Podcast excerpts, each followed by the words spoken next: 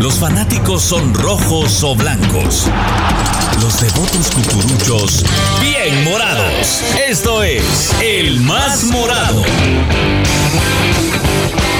Adiós a la gripe.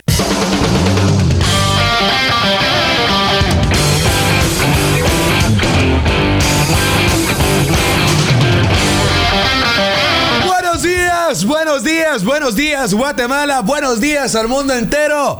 Qué gusto, qué privilegio, qué honor, qué bendición el poder estar nuevamente con esta gran familia de eventos católicos en esta segunda edición del Más Morado Matutino en la franja 9 Cuaresma. Señoras y señores, como tengo prohibido hacerle bullying porque si no me voy a quedar sin turnos, voy a hacer de la manera más atenta y más respetuosa. Quiero darle la bienvenida a mi gran amigo, hermano, compañero. Hoy, por cierto, vino muy temprano. Tuve necesidad de llamarlo. So, bueno, no le harían la puerta, pero eso no es cosa de él. Philip, muy buenos días. Muy buenos días. No puedo, de verdad. No puedes, no puedes. Vos dale, yo feliz que No puedo, de verdad. De verdad, yo quiero, yo quiero cargar en San José este año. De verdad. Sí. Todos queremos muchas cosas, mi amigo, pero a veces no siempre se logra. Pero por eso, bullying, bullying, hombre. Así activamos, eh, ejecutamos el, la, la apuesta y. No, y buena onda, así estoy bien. Con mis turnos estoy bien. ¿Qué tal están? Muy buenos días a todos, muy buenos días a todos los radioescuchas que nos acompañan en esta franja matutina de El Más Morado. Como siempre, un gusto poder compartir con ustedes tantas reflexiones, tantas eh, discusiones de temas relacionados con la cuaresma y la Semana Santa. La época que sin duda como cucuruchos nos, más nos apasiona. Así es, Philip. Realmente fue un fin de semana atareadísimo. ¿Vos a dónde, vos, a- vos a dónde fuiste? Yo tuve que ir a Sanjo, tuve que ir a la parroquia, fui a... mm, ¿Dónde más fui? Yo creo que solo. ¿Vos? Yo fui a la antigua. Ajá, Zambar. eh, a sacar turnos. Realmente de San Bartolo la había sacado, ya, había, ya me había inscrito. Ah. Entonces fue eh, la Merced de Antigua, San Francisco el Grande y para las procesiones de Cuaresma de Antigua. Y después. ¿Ayer fue la Feria del Turno o no? Sí, Sí, ah, fue ayer fue, sábado, ah. sábado. Sábado y domingo. Ah, ok, ok, ok, ok. Y luego, ya de regreso aquí en la capital, eh, a la parroquia y a la recolección. Bueno, realmente fue un fin de semana bien, bien, bien atareado porque había inscripciones, había esto, había lo otro. Definitivamente fue un corre-corre para todos nosotros los cucuruchos, pero obviamente era lo que estábamos esperando. Igual, el día viernes se aperturaba la primera velación en la antigua Santa Catalina Bobadilla, eh, que obviamente nos da ese respiro, ¿vaos? o sea, ese respiro de saber que ya los días grandes se están acercando, los tiempos se están cumpliendo e increíblemente estamos a dos días, a dos días de poder iniciar la Santa Cuaresma, o sea, el miércoles de ceniza, a la Santa Eucaristía, a la imposición de la, de, de la, de la ceniza y luego, pues seguramente todos nos iremos a la 18 calle para poder ser partícipes del cortejo profesional del Calvario. Pero es algo que vamos a estar hablando en la sección de hechos, la cual vamos a aperturar en este momento. Usted, por favor, rápidamente, comunicándose con nosotros 23 82 0200. La cabina de eventos católicos para que usted se comunique. También síganos en Facebook Live. ¿Quiere enviar saludos? Pues con muchísimo gusto, usted reportando su sintonía. Porque esto, señoras y señores, es para ustedes. Estos son los hechos más morados de la cuaresma. De la cuaresma. De la cuaresma. Hechos.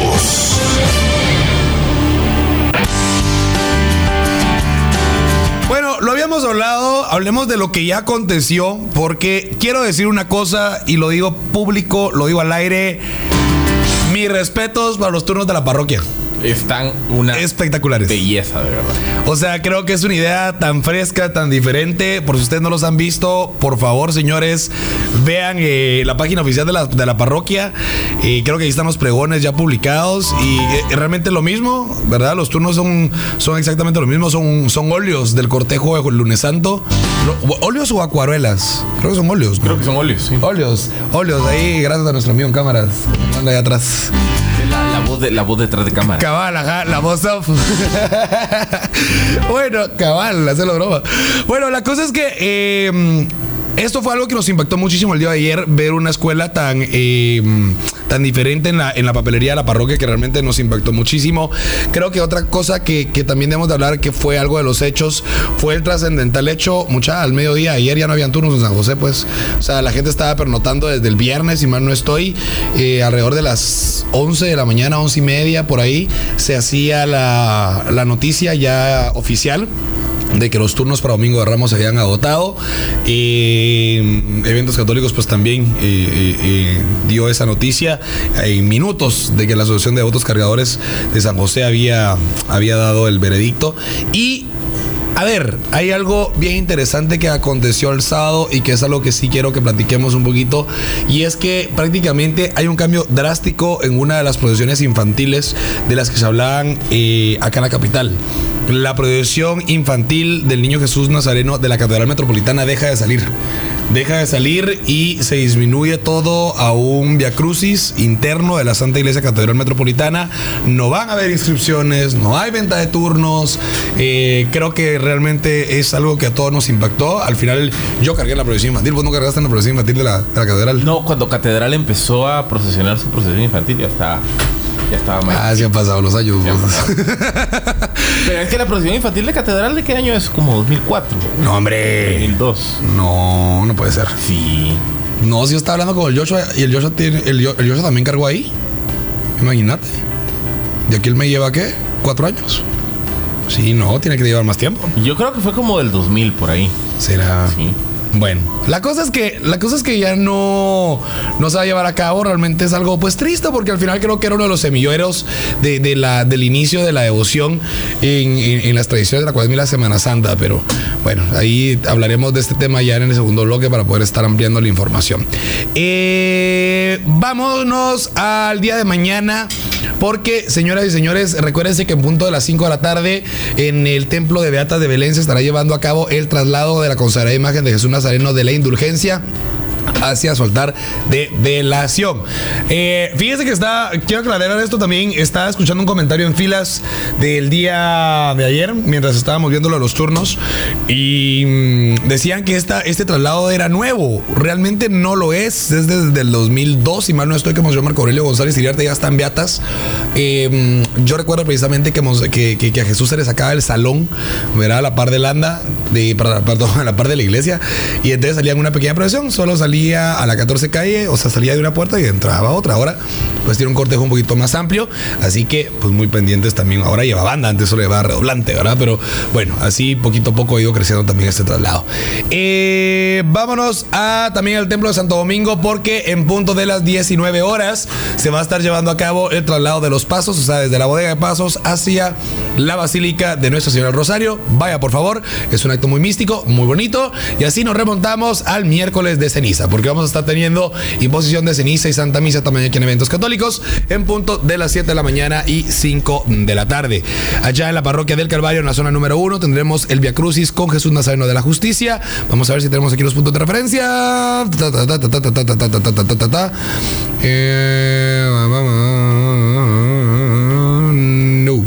No, no los tengo aquí, pero en punto de las 4 de la tarde. Sí, 4 de la tarde sale Jesús. Sí, 4 de la tarde. Sale Jesús de la Justicia a bendecir a el pueblo de Guatemala. También en la iglesia de la Reco, la recolección, pues también tendremos el novenario Jesús Nazareno del Consuelo en punto a las 19 horas. También en el santuario expiatorio del Sagrado Corazón de Jesús, Santa Cecilia, zona número 1, tendremos la velación de Jesús Nazareno de la Paz desde las 6 de la mañana hasta las 19 horas. También em, en la parroquia de Nuestra Señora de la Preciosa Sangre, zona 16, tendremos misa y procesión con Jesús Nazareno de la Preciosa Sangre desde las 19 horas hasta las 22.30 horas. Y así es como lo remontamos a un día muy esperado, primer jueves de cuaresma, cuando el soberano Señor de los Milagros eh, pues haga su emblemática salida en su cortejo penitencial, pues eh, en punto de las 3 de la tarde, el Señor de los Milagros, el Rey del Universo, estará saliendo para impartir sus bendiciones, tocando diferentes puntos de la ciudad de Guatemala. Eh, y bueno, pues quiero contarle los varios puntos de transmisiones que tendremos en eventos católicos, tales como lo es la salida a través de eventos católicos radio, el paso por la Catedral Metropolitana, también el paso por la primera calle y décima avenida A. También tendremos enlaces desde diferentes puntos del cortejo y claro, la entrada del mismo. Así que usted siga la cobertura total que Eventos Católicos Medios de Comunicación tendrá para cada uno de ustedes en este próximo primer jueves de cuaresma. Y así, poquito a poco nos vamos a ir adentrando durante la semana para ya el primer viernes, porque ya se viene la velación de Jesús de Santa Catarina Boadilla, eh, bueno, y muchas actividades. Y entre noticia trascendental, le quiero contar que ya tenemos precisamente el mensaje de su santidad el Papa Francisco ante eh, la cuaresma del Señor del año 2020. Y es que precisamente el Papa llama a la conversión durante la cuaresma y abrirse al diálogo con Dios. Así es, le cuento que el Papa Francisco pues invitó a los cristianos a dirigir su mirada durante la cuaresma al misterio pascual de la muerte y la resurrección de Cristo con espíritu de conversión que les lleve a abrir un diálogo con el Señor para tomar eh, conciencia de la necesidad de abrirse a los eh, descartados de la sociedad. Así lo señala el mensaje para la cuaresma del 2020 que lleva por título nombre de Cristo os pedimos que os reconciliéis con Dios. Inspirado pues en la segunda carta de los Corintios y que se ha hecho público precisamente este lunes 24 de febrero. En el mensaje pues el pontífice subraya la necesidad de volver continuamente al gran misterio de la muerte y la resurrección de Jesús con la mente y con el corazón. Así que esto es lo que se vive desde la ciudad del Vaticano cuando pues también el Papa Francisco ya se hace presente ante los diferentes acontecimientos de esta cuaresma que se viene del año del Señor 2020. Así que no sé si vos tenés algún hecho, ¿no? ¿No? Eh, un dato muy interesante también, que creo que para hacer una invitación a los radioescuchas, la Asociación de Devotos de Jesús Nazareno de la Buena Muerte ha implementado para este 2020 eh, un turno especial, que creo que es algo que, que- que merece discutirse, y es que la asociación, eh, a- como una forma de eh, dar un, un homenaje póstumo para todas aquellas eh, personas, aquellos devotos eh, que han fallecido o aquellas personas que perdieron un ser querido durante el último año, la Asociación de Jesús de la Buena Muerte ha establecido un turno especial, un turno in memoriam, para precisamente conmemorar las almas de los fieles difuntos. Si usted está interesado en adquirir uno de estos turnos, puede comunicarse con la Asociación de Jesús Nazareno de la Buena Muerte a través de sus redes sociales, específicamente de eh, inbox en Facebook. Así es, vos realmente eso lo, lo leí ayer en Facebook, la verdad me pareció bien interesante, creo que nunca se había hecho algo así. Son, son precisamente esos pequeños cambios e innovaciones Cabal. de establecer. A ver, porque siempre creo que es una forma de, de integrar más al devoto con las asociaciones de pasión. Así es. Precisamente dar esos espacios, llamémosle más especiales o más personalizados. Sí, no, y al final yo creo que eh, son cosas que cautivan mucho a Cucurucho, ¿verdad? O sea, que cautivan mucho a Cucurucho y teniendo este tipo de gestos tan importantes que al final lo llegan al corazón de uno, pues así es como también los cortejos van creciendo, ¿no? O sea, logras cautivar, logras como amarrar al devoto a, a una hermandad que está haciendo cosas completamente diferentes, ¿verdad? O sea, que está innovando de una manera de poderle dar al Cucurucho el lugar tan importante que juegan en la cuaresma y la Semana Santa, vos. O sea, independientemente que seas el de la buena muerte, no te emociones, ¿va? O sea, la cosa no es con vos, ¿va? Aquí, miren, aquí deberíamos, saben que aquí deberíamos de hacer como una especie de, de segmento en donde cada quien hable de en qué procesiones participa en particular. Y qué procesiones son las que te mueven el corazón en lo particular. Bueno, vos sos Recoleto, ¿va? O sea, vos podrías decir la Reco. Yo la reco. Sí, o sea, yo San José, pues, pero.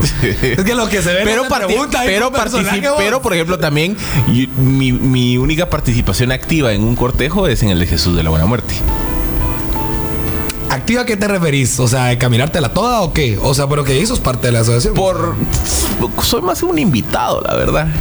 Javier, por favor, si me estás escuchando, Javier Barrios, ay, ahí te encargo que tomemos notas en el asunto con Philip. Vos, si no llega toda la cuaresma, no va. Mandémoslo de, no sé. Ese comentario, ese comentario creo que cuenta como bullying. Eso no es me bullying, He hecho, vos, me he hecho acreedor, me he hecho acreedor de un. Te vamos a poner de jefe chupeteros.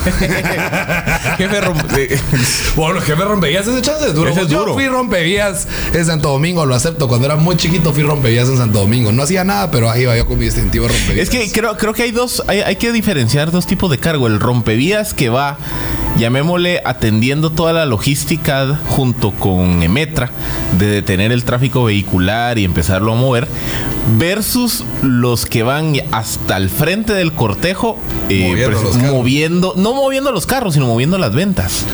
Ahora sí, es que es un. es Yo un creo que es de segundo. Es, es que el, el- el- el puesto de rompevías creo que con el acompañamiento que ha dado de Metra y todo el apoyo logístico que ha dado la Municipalidad de Guatemala, creo que el, el trabajo del rompevías de hoy ya no es como el de hace 20 No, años. olvídate nada que ver. Que el rompevías de hace 20, 30 años literalmente cargaba los carros, los movía, los subía a la banqueta y demás. Ahora creo yo que el trabajo más difícil dentro de un cortejo Son las ventas. es ir moviendo las ventas. yo la verdad sí siempre he tenido como que esa curiosidad de ver la, por qué la cantidad de, de las ventas ha aumentado en los cortejos. O sea, la verdad, yo todavía me acuerdo de la Semana Santa cuando yo era güiro. Y no era así vos. Más demanda. Bueno, sí, ah. Sí, yo creo que, porque el, a ver, es evidente también que el número de, de personas que asisten a observar el paso de los cortejos profesionales ha aumentado significativamente en los últimos 15, 20 años. Cabal. Entonces, a más personas, más demanda potencial, aumenta la cantidad de ventas. Voy a empezar a sacar yo mi changarro ahí. ¿Cuándo van a haber empanadas? Eh, Empanadas de cucurucho hay a partir del jueves. Del jueves. Jueves, así vamos a, ahí la hermana Navela nos está escuchando, así que hermana Navela necesitamos empanadas ya porque nos están demandando porque no les hemos dado empanadas a los cucuruchos.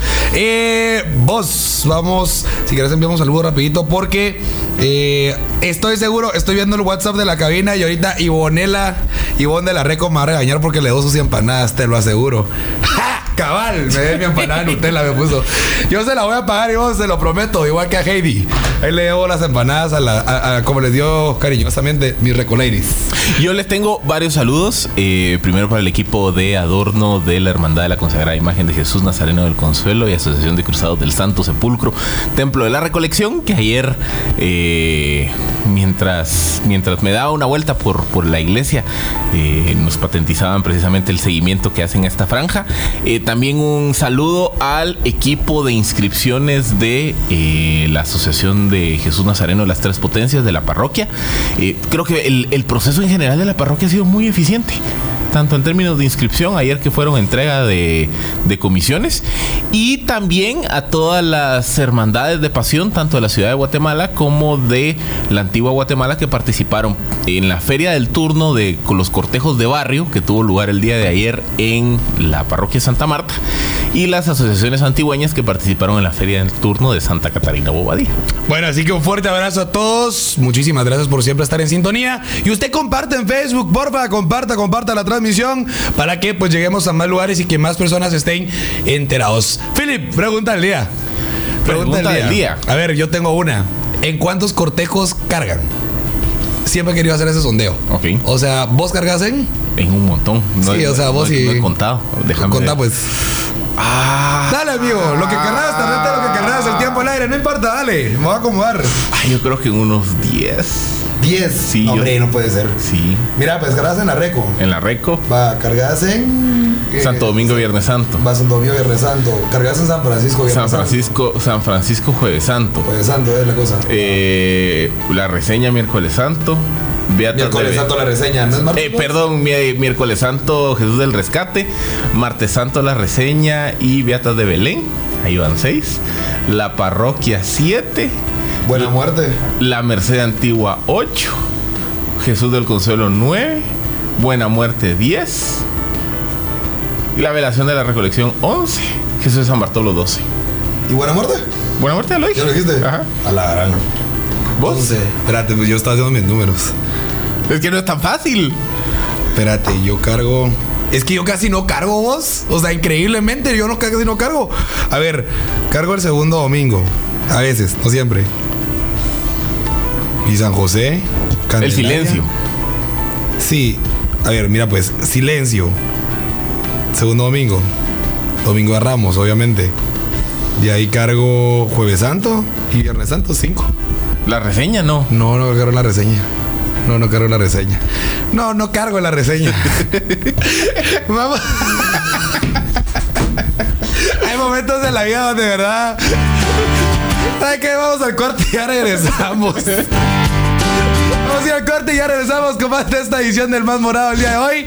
Temas interesantes, una mega marcha la que tenemos preparada para cada uno de ustedes. Y cuéntenos en cuántos cortejos Así profesionales es. participa o carga usted. Así es, cuéntenos desde dónde nos sintoniza también, qué cortejos carga.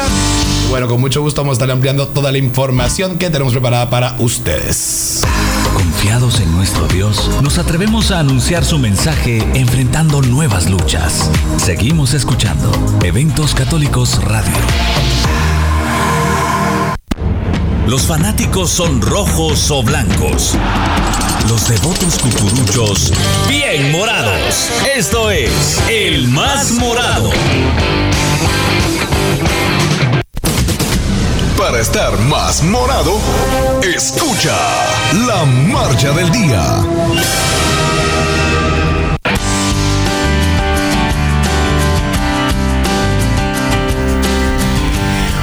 Nuestro segmento de la marcha del día tenemos una composición cuyo valor artístico es excepcional y que también tiene eh, un valor histórico muy relevante dentro de la evolución de las marchas fúnebres en Guatemala. Y es que hay muchas marchas fúnebres dentro del pentagrama eh, guatemalteco que eh, fueron compuestas precisamente en el marco de conmemoraciones a festividades específicas.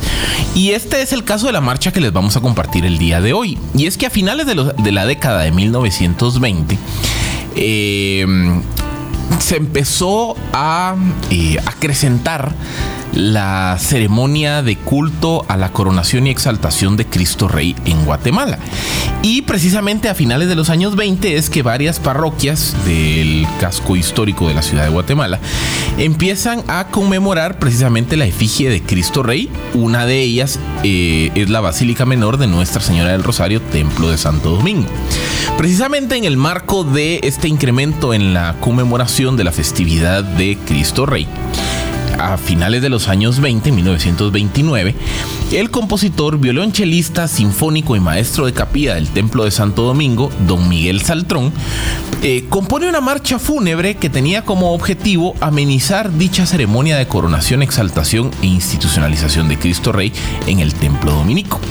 Sin embargo, a pesar de que el maestro Saltrón eh, tenía una vinculación directa con el templo dominico, la investigación realizada por el historiador Luis Gerardo Ramírez da fe que en el año de 1930 se estrena la Marcha Cristo Rey y precisamente el eh, historiador eh, Luis Gerardo Ramírez encuentra una cita textual en donde dice Miguel Saltrón, conocido compositor nacional, ha compuesto una marcha de mucho valor artístico que será estrenada en la procesión del Jueves Santo cuando pase el Parque Central por la parte norte. Así que, por deducción eh, y precisamente por la convergencia de fechas, se infiere que la marcha Cristo Rey de Saltrón fue estrenada en el cortejo procesional de Jesús Nazareno de Candelaria en el año de 1930. Sin embargo, la marcha, más que ser una eh, dedicada específicamente a la efigie de Jesús Nazareno de Candelaria, eh, tenía como motivo amenizar precisamente la conmemoración de la coronación de Cristo Rey en Guatemala. Así que los dejamos con la obra de Miguel Saltrón, Cristo Rey.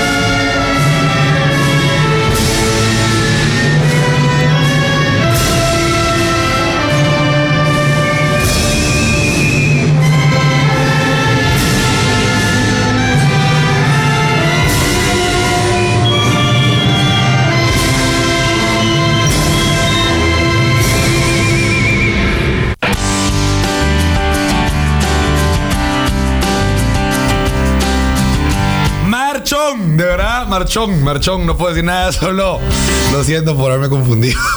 Sí, aquí Alex. Gracias por mi golazo, lo siento fue por mi golazo. gol olímpico. Así Cristo Rey de Saltrón y empieza con Cristo Rey de Rojo. Perdón, Algún día. ve- Cristo Rey, pues. que por cierto, a ver, la, la confusión de Alex. eh, primero. Para, tal vez solo para, para que veamos la, la complejidad de la historia. Las dos marchas, Cristo Rey, la de Fabián Rojo y la de Miguel Saltrón, datan de precisamente finales de los años 20, principios Cabal. de los años 30. La gran diferencia es que Cristo Rey de Fabián Rojo sí tiene dedicatoria A a, Jesús Nazareno de Candelaria. Candelaria. Mientras que la marcha que escuchamos, Cristo Rey de Saltrón, como lo mencionábamos, es una historia compleja porque eh, el maestro Saltrón estaba vinculado directamente a Santo Domingo. Y a pesar de que la marcha se estrena en el cortejo de Candelaria, eh, todavía hasta el día de hoy, si se dan cuenta, la marcha Cristo Rey de Saltrón tiene un papel más preponderante en los cortejos procesionales de Santo Domingo que en los cortejos de la Candelaria. Cabal. Es más, la, la marcha Cristo Rey de Saltrón creo que no, no es asignada en ningún turno de comisión ni en ninguna Mm, no te escuadra relevante en Candelaria. No te sabría. Mientras que en Santo Domingo sí vemos que hay, digamos, turnos especiales con la marcha Cristo Rey de Saltrón. Entonces, Que era el turno de colaboradores, el que hablábamos afuera de micrófonos, era un turnón, o sea, cuando Jesús llegaba a la, a la, a la, a la 12. O sea, y, y con Cristo Rey entraba Zelanda en el, en el atrio, era impresionante ese turno. que ¿verdad? precisamente son de esas, por eso les digo, son de esas eh, particularidades de la historia de las marchas, porque en el título eh, uno asociaría a Cristo Rey de Saltrón con Jesús de Candelaria, pero como les digo, la marcha eh, tiene más arraigo, tiene más asociación con Santo Domingo. Sí, así que impresionante, de verdad, lo siento mucho, ya lo corregí. Ahora, mira, pues, doy libertad que me das bullying por eso. Te dejo. Hoy sí, te doy permiso. A ver qué, qué marcha Cristo Rey le es. Vamos a, vamos a hacerle la, la pregunta a Alex. Cuando sintas hasta memes van a hacer en Facebook. Me confundo de marcha. Hacerlo broma.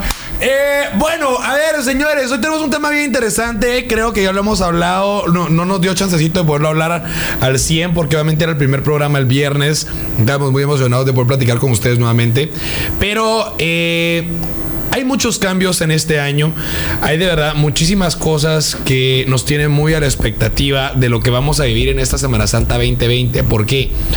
Eh, tenemos cambios de recorridos. Ahorita estamos viendo una disminución en la cantidad de cortejos procesionales con el hecho de la procesión infantil de la catedral. Hubieron cambios de directivas en el año de 2019 que obviamente nos están generando una expectativa muy grande de qué es lo que va a acontecer en la Es Semana que Santa, el ¿no? viernes, el viernes dimos una primera. Una primicia. Una introducción Cabal, muy ajá. general. En el sentido de hablar de, de- de los fenómenos eh, que marcaron precisamente ese periodo post Semana Santa 2019, eh, inicio de Cuaresma 2020. Empezamos hablando del famoso, de la famosa directriz que emanó del arzobispado de Guatemala sobre la organización de los cortejos extraordinarios. Así es. Eh, y que creo que es un tema, otra vez, hay, hay un compromiso de nuestra parte de invitar a, a personeros, ya sea de la curia, del arzobispado o alguien que nos pueda venir a, hablar de primera mano sobre el mismo.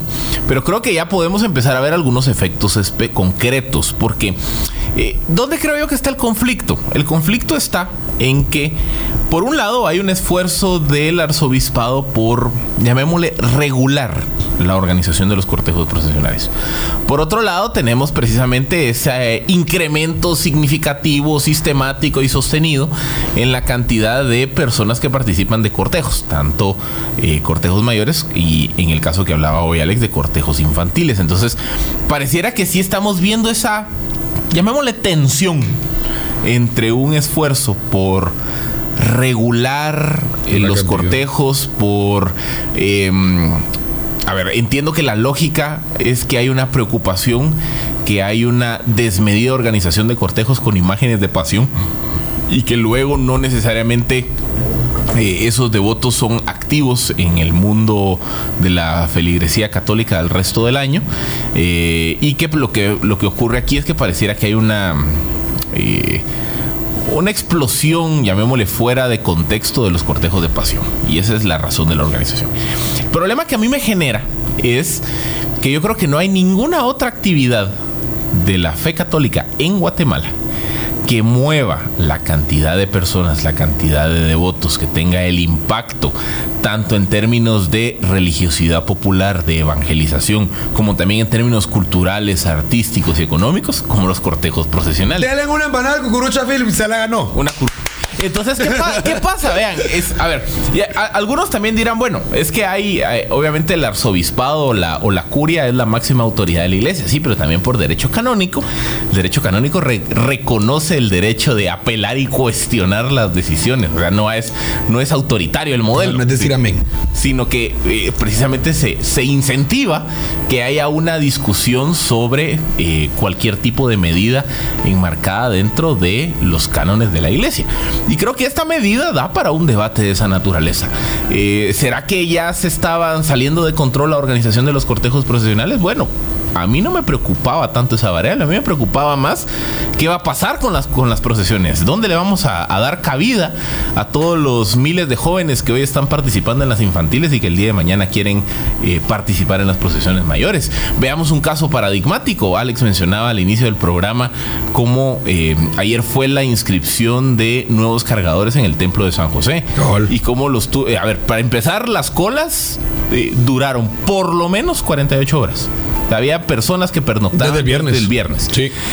Vemos cómo lo- la- los turnos en un lapso de cuatro horas básicamente se agotaron. Así es. Y entonces eso es un reflejo precisamente que hay un incremento sustantivo de la demanda.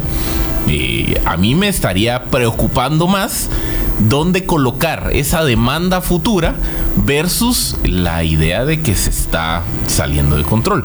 Eh, ¿Cuál creo que sí hay, digamos, eh, un espacio de debate que yo sí creo que es importante y es eh, respetar el año litúrgico?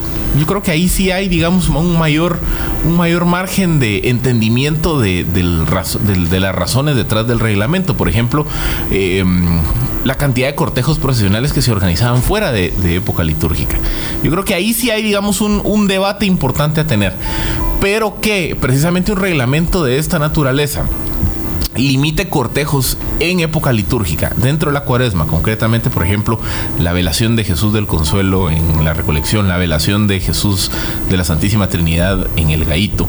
Eh, no sé. Pero que Yo- ahí fue otro, otro, otro como bombazo. Otro bombazo, la- pero es que ahí- le ahí- ahí es la procesión extraordinaria que iban a hacer. Correcto, porque ahí es donde entraba la última parte de la regulación que decía no puedes anunciar un cortejo sin Sin previamente previa tener autorización. la autorización.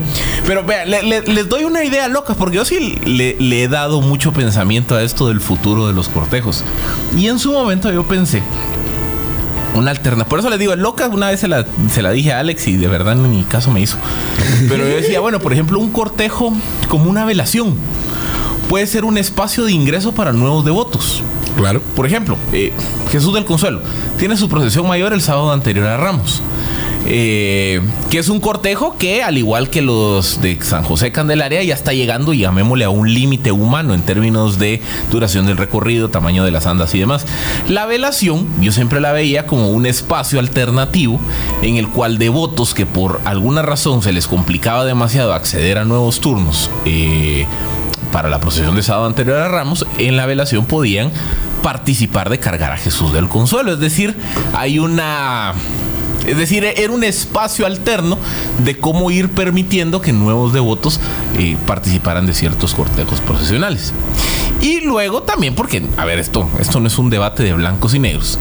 También hay una, hay una consideración que hay que poner sobre la mesa y que, y que eh, la discutíamos un poco fuera de micrófonos y es hasta qué punto también, y aquí yo solito me voy a disparar en el pie, hasta qué punto eh, también hay una eh, excesiva eh, participación de devotos en muchos cortejos. Por ejemplo, yo sin, sin mayor miramento decía hace unos minutos que participo en 12 cortejos profesionales. ¿Me, hace eso un cucufán? Le preguntaba Alex. Mira, a ver, respondiendo a esta pregunta, solo sí quiero hacer paréntesis. Ahorita se está hablando mucho de este término, los cucufanes. Mira, yo siento que no depende de la cantidad de, tu corte- de cortejos que vos cargues. Yo siento que te volvés un fanático cuando le perdés el sentido espiritual al cortejo. O sea, si vos vas a cargar por el morbo de, de- de ponerte una túnica morada e ir donde hay a, a caminar con, con el montón de gente, eh, a escuchar, solo a escuchar las marchas. O sea, si perdés la fe, si perdés la devoción, yo creo que el error. Pero, por ejemplo, ¿no sea- crees? Y por eso les digo, yo, yo- yo aquí sí me, me estoy sometiendo al escrutinio público. ¿No crees que yo me paso en el número de cortejos que participo? ¿Por qué? O sea, Porque el hecho de que yo participe- carga el doble que vos, pues. Pero el hecho de que yo participe en tantos cortejos implica que le estoy vedando el derecho a alguien más que probablemente le tiene más devoción a esa imagen. Touché. Touché. Por eso les dije, solito me va a disparar en el pie. O sea, sí está. Es que ahí es donde, donde viene un poco, digamos, el otro lado de la moneda de esta discusión. Y es decir, bueno, ¿será que el problema de los últimos 15 años, y que yo creo que eso es una realidad, y es que quizá en los años 60, 70, en la segunda eh, mitad del siglo XX, había una segmentación más específica de devotos respecto de sus cortejos. ¿Qué quiere decir esto? Eh, el devoto participaba en el cortejo de su imagen de devoción. Mientras que yo creo que un fenómeno del siglo XXI ha sido casos como el mío. Pero no, hombre, yo creo que no. O sea. Yo creo que eh, fenómenos como el mío se ha multiplicado en el siglo XXI. Yo creo que incluso, hasta voy a decir algo, porque aunque no lo crean, yo soy millennial. Yo creo que es... Ah, no, hombre. La vida me ha tratado mal, pero, pero todavía estoy en esa generación. O sea, yo creo que es algo muy particular de mi generación, eh, ubicada, diría yo, entre los 22 y los 37, 38 años de edad. Que mi generación, y que digamos que nos tocó llegar a, la, a participar en los cortejos profesionales mayores por ahí del año 2000, mi generación tiene esa particularidad que participa de muchos cortejos versus las generaciones anteriores en donde, bueno, yo soy devoto de Jesús de Candelaria, cargo solo el Jueves No, Santo, hombre, pero o cargo mira, Jueves Santo y, y o sea, Viernes ahí Santo. hay un punto. Y ahí sí. Yo creo que siempre existió, vos. O sea, yo que tengo la, la oportunidad de poder hablar con mi papá, que obviamente es old school, vos.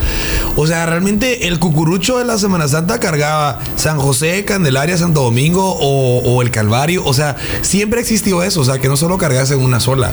Incluso, ya, ¿qué te digo? O sea, no era como que tan, cer- tan, tan celosos hasta cierto punto con una devoción. ¿Qué te digo yo? Te voy a poner un ejemplo X para que veamos que este fenómeno siempre ha existido. Se habla, se hablaba de por decirte los, los timoneles. El timonel de Santo Domingo es el timonel del Calvario, o no es el mismo timonel del Calvario. Antes no era así. Babos, o sea, antes era tal la devoción de que te podías, de, que te cargabas en la Candelaria en San José, e incluso colaborabas con la hermandad. Por decirte, los timoneles de San José eran los timoneles de la Cande. Y el Viernes Santo se echaba el anda a Santo Domingo. O sea, siempre existió esa como rotatividad entre las, entre las imágenes. O sea, pues lo que me cuentan, babos. Pero, por- pero, a ver, por eso te digo, yo lo que creo es que en los últimos 20 años ¿Ha aumentado? Sí. ese seguro. fenómeno ha aumentado. Sí, y, no, la, y, por ejemplo, la cantidad de personas que participan en múltiples cortejos ha ido aumentando. Claro. Entonces, el, por eso le digo, porque de todo tiene sus aristas.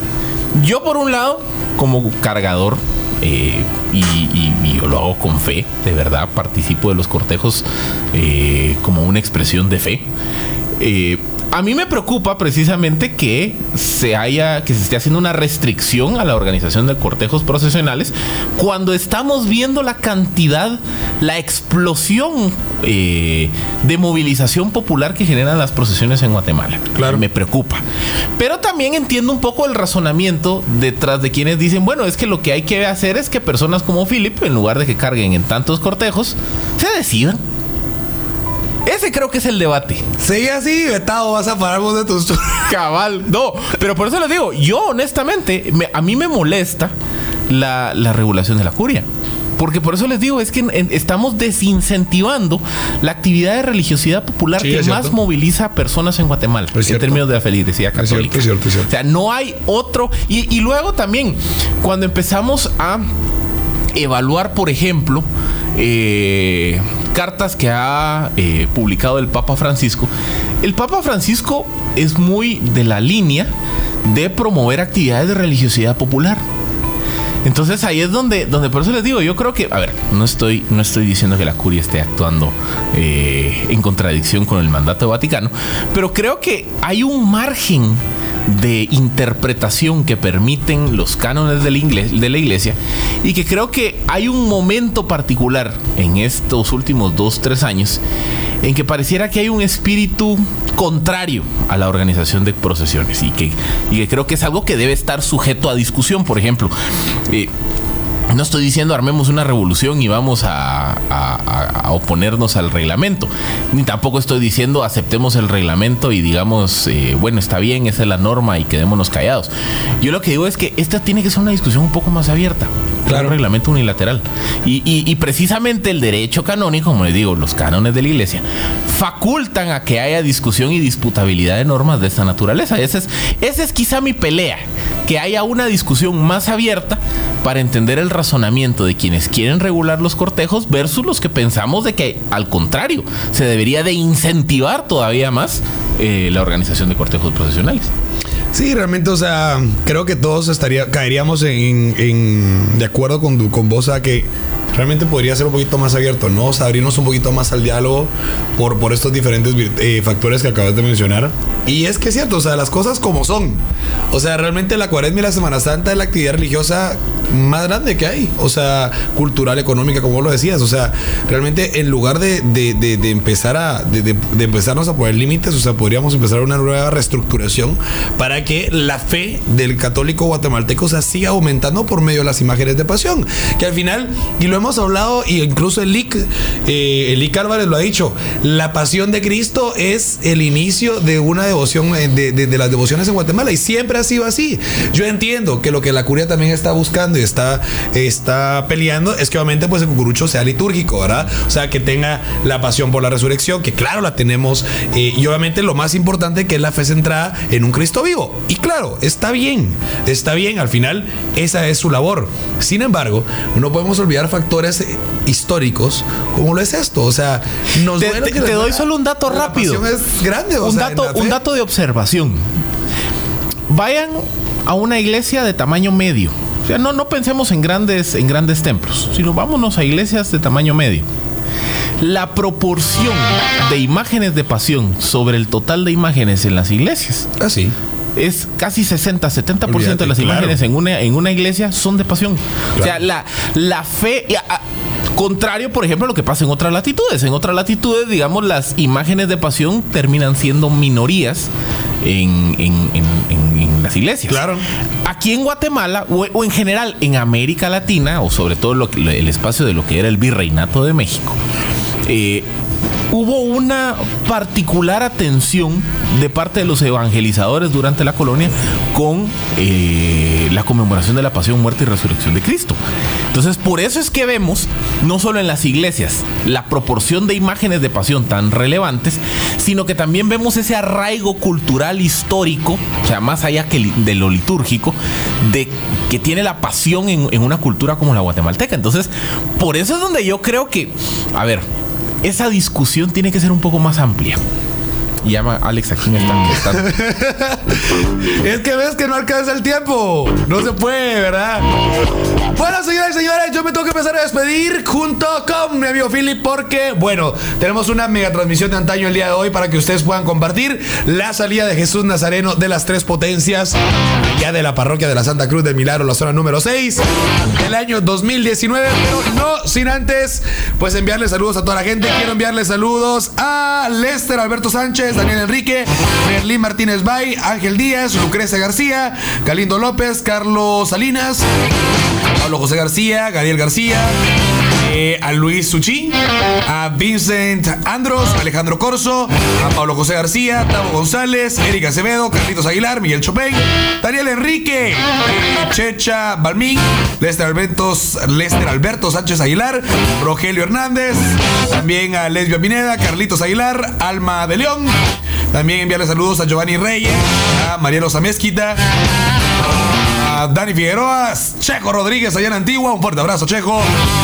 a Aníbal Albamarca, a Wilder Méndez, Eddie García, Ronnie Rivas, Guadalupe Rodríguez, a Abigail de Jesús Roblero, a Eric Espinosa Folgar, a Salvador Suchite, a Byron Castillo, a Juan Diego Rivera Guerra, a Roberto GT, a Marios Ak Akabaham, ahí está, Marco Tulio Vargas, Andrés García, a Guillermo Ávila, a Abel Enríquez, Camilo Alvarado, a Roberto Morales Chicas, a a Cristian Ortiz, a quien más por otro de Philip.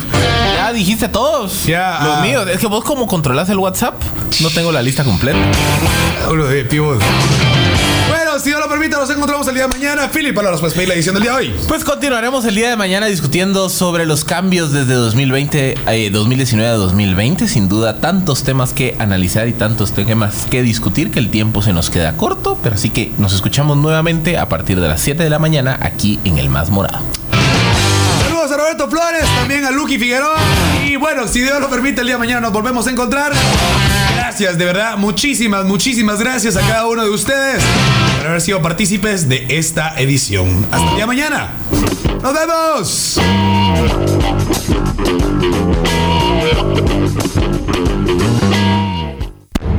Los fanáticos son rojos o blancos. Los devotos cucuruchos, bien morados. Esto es el más morado.